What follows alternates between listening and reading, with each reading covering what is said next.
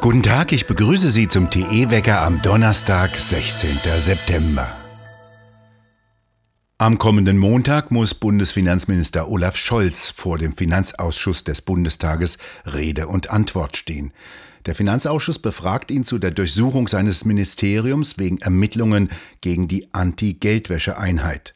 Während Scholz sich über eine Videoleitung zuschalten lassen will, will die AfD ihn persönlich in den Bundestag zitieren.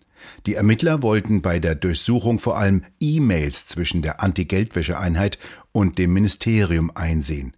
Es geht um die Frage, ob die Einheit Hinweise von Banken auf Terrorfinanzierung zu spät an Polizei und Justiz weitergab, so dass die Taten nicht verhindert werden konnten. Diese Einheit war früher beim Bundeskriminalamt angesiedelt und erfolgreich tätig. Auf Betreiben von Scholz wurde sie in das Bundesfinanzministerium verlegt, die Erfolgsquote sank drastisch. Gestern Abend in der ARD Wahlkampfarena. Die drei Kanzlerkandidaten sollten sich Fragen der Wähler stellen. Doch es waren nicht nur Bürger, sondern auch geschulte Aktivistinnen, die vor allem CDU-Mann Laschet fertig machen sollten.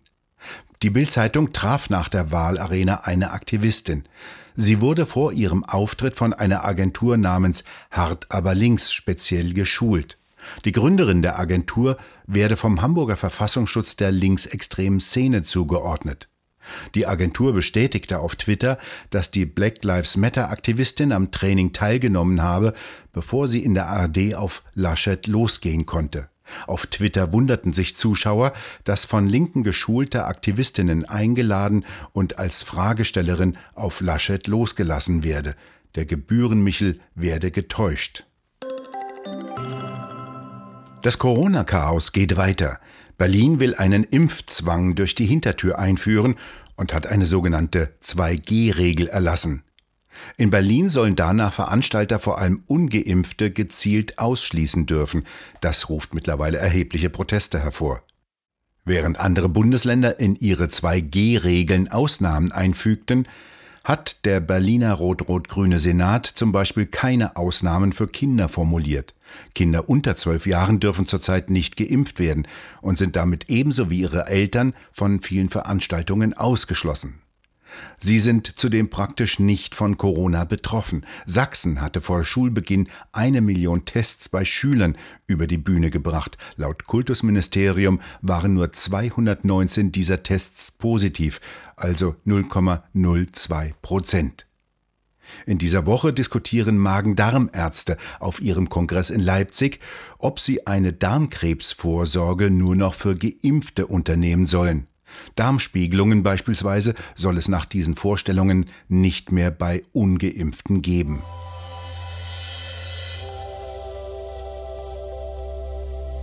In Braunschweig beginnt heute vor dem Landgericht der Strafprozess um die VW-Diesel-Affäre. Gegen den ehemaligen VW-Chef Martin Winterkorn soll getrennt verhandelt werden, denn die Strafkammer hatte diesen Teil aus gesundheitlichen Gründen zur gesonderten Verhandlung abgetrennt. Jetzt stehen vier höhere VW-Manager vor Gericht. Vorwürfe gewerbs- und bandenmäßiger Betrug. Scheppert nichts. BMW kann es nicht. Wir können es nicht. Scheppern. Ja, ich sage das waren legendäre Sätze des damaligen VW-Chefs Martin Winterkorn, heute genau vor zehn Jahren. Er untersuchte auf der internationalen Automobilausstellung in Frankfurt 2011 ein Konkurrenzprodukt von VW, einen neuen Hyundai i30. Winterkorn galt als technischer Perfektionist. Die Belegschaft äußerte sich in Interviews in der Regel zufrieden mit der Leistung von Winterkorn. Doch er setzte sich nicht, wie die Autoindustrie insgesamt, zur Wehr, als NGOs und grün besetzte Umweltbehörden Abgasgrenzwerte immer weiter jenseits technisch machbarer Limits absenkten.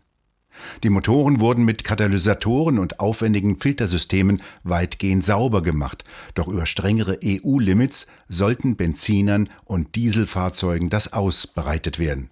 Doch Winterkorn betonte vielmehr, dass VW die strengeren Abgaswerte jeweils unterbieten würde.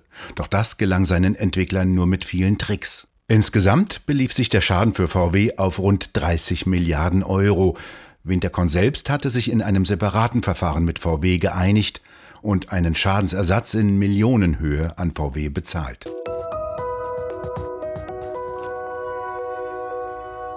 Die Ministerpräsidentin von Rheinland-Pfalz, Marie-Louise Dreyer, ist, wie die Frankfurter Allgemeine Zeitung berichtete, doch wesentlich früher über die drohende Flutkatastrophe im Ahrtal informiert worden, als bisher bekannt. Sie hatte sich am Nachmittag des Katastrophentages im Juli mit Innenminister Leverenz und der grünen Umweltministerin Anne Spiegel noch ausgetauscht. Spiegel ließ um 16.43 Uhr noch eine Pressemitteilung verschicken, nach der kein extremes Hochwasser drohte. Um 16.23 Uhr jedoch wollte schon die Bürgermeisterin von Ahrweiler Katastrophenalarm auslösen. Doch der kam erst gegen 23 Uhr, als die Flutwellen bereits den Ort weitgehend vernichtet hatten. Die Europäische Unwetterbehörde hatte bereits Tage zuvor vor einem extremen Hochwasser gewarnt, das sich in den Wettermodellen abzeichnete. Kein praktisches Ergebnis für Bauern hat der gestrige Schweinegipfel bei Landwirtschaftsministerin Klöckner gebracht. Immer mehr bäuerliche Sauenhalter müssen aufgeben. Sie setzen angesichts der niedrigen Preise für Schweinefleisch beim Verkauf 40 bis 50 Euro pro Tier zu. Demgegenüber steigen die Preise für Tierfutter drastisch an. Klöckner hatte außer verlängerten Corona-Überbrückungshilfen und Steuerstundungen nichts anzubieten.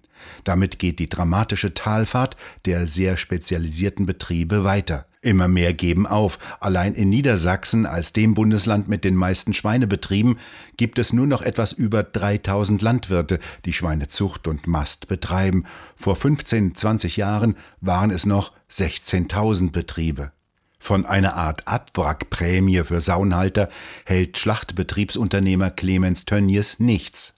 Wer die fordere, der reiße die Stelle in Deutschland ab und baue sie in Polen, Spanien und Dänemark wieder auf, sagte er.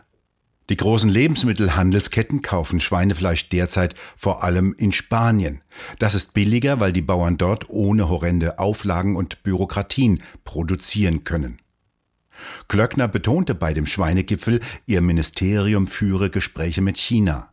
Landwirte weisen allerdings darauf hin, dass das Land einer der wichtigsten Abnehmer für Schweine war, als dort die afrikanische Schweinepest grassierte. Millionen von Schweinen wurden gekeult und mittlerweile eine komplett neue Produktion mit vielstöckigen Ställen aufgebaut.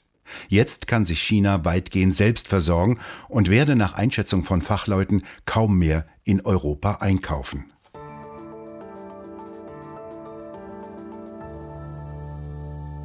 Das hören Sie heute Abend in der neuen Ausgabe der Talkshow Tichys Ausblick. Wir sehen die Enteignung der Bürger durch die Inflation. Wir sehen seit 2016 durch die EZB-Politik, dass wir eine Nullzinsphase haben, dass der Bürger nicht mehr adäquat fürs Alter vorsorgen ähm, kann, dass er nicht mehr sich eine Immobilie leisten kann, weil durch die Druckerpresse natürlich die Immobilienpreise in ganz Deutschland stark gestiegen sind. Und das Eigentum ist definitiv einem Angriff ausgesetzt. Wir sehen, dass viele Parteien, vor allem die Linken und die Grünen, aber auch die SPD versucht, auf das Vermögen zuzugreifen mit einer Vermögensabgabe und einer Vermögensteuer. Und da wird auf jeden Fall was kommen und Herr Scholz bereitet das ja schon vor. So, und wenn du auf der einen Seite die Einnahmen nicht mehr steigern kannst, sondern sogar zurücknehmen musst, aber die Ausgaben, die steigen, Heute mit dem Buchautor Marc Friedrich, dem ehemaligen langjährigen FDP-Schatzmeister Hermann Otto Solms und dem TE-Autor und Unternehmer Rainer Zietelmann.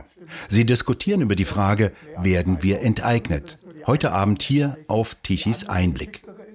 Du bleibst formell Eigentümer, aber wirst eigentlich so zum Staatsangestellten, der noch zum Beispiel die Mieten äh, einnehmen kann und verrechnen kann. Aber im Prinzip sagt der Staat, was du zu tun und zu lassen äh, hast. Und das ist die gefährliche Form, weil sie nicht sofort so erkennbar ist als eine Eignung wie jetzt die, die altmodische Form, wo einfach gesagt wird, wir nehmen dir das jetzt weg. Also tatsächlich kann ich es nur bestätigen, Auswandern ist gerade ein ganz heißes Thema. Auch bei, bei mir in der, in der, Honorarberatung fragen ganz viel nach einer Exit-Strategie. Ich finde, Auswandern ist die schlechteste Lösung von allen, weil hier ist man verwurzelt, hier hat man die sozialen Kontakte, man spricht die Sprache, das ist die Heimat und so weiter. Das andere ist eigentlich sowas wie eine Flucht ne, ins Ungewisse, weil auch da ist es nicht besser, auch da kann, kann man jederzeit besteuert werden, wenn die Regierung wechselt.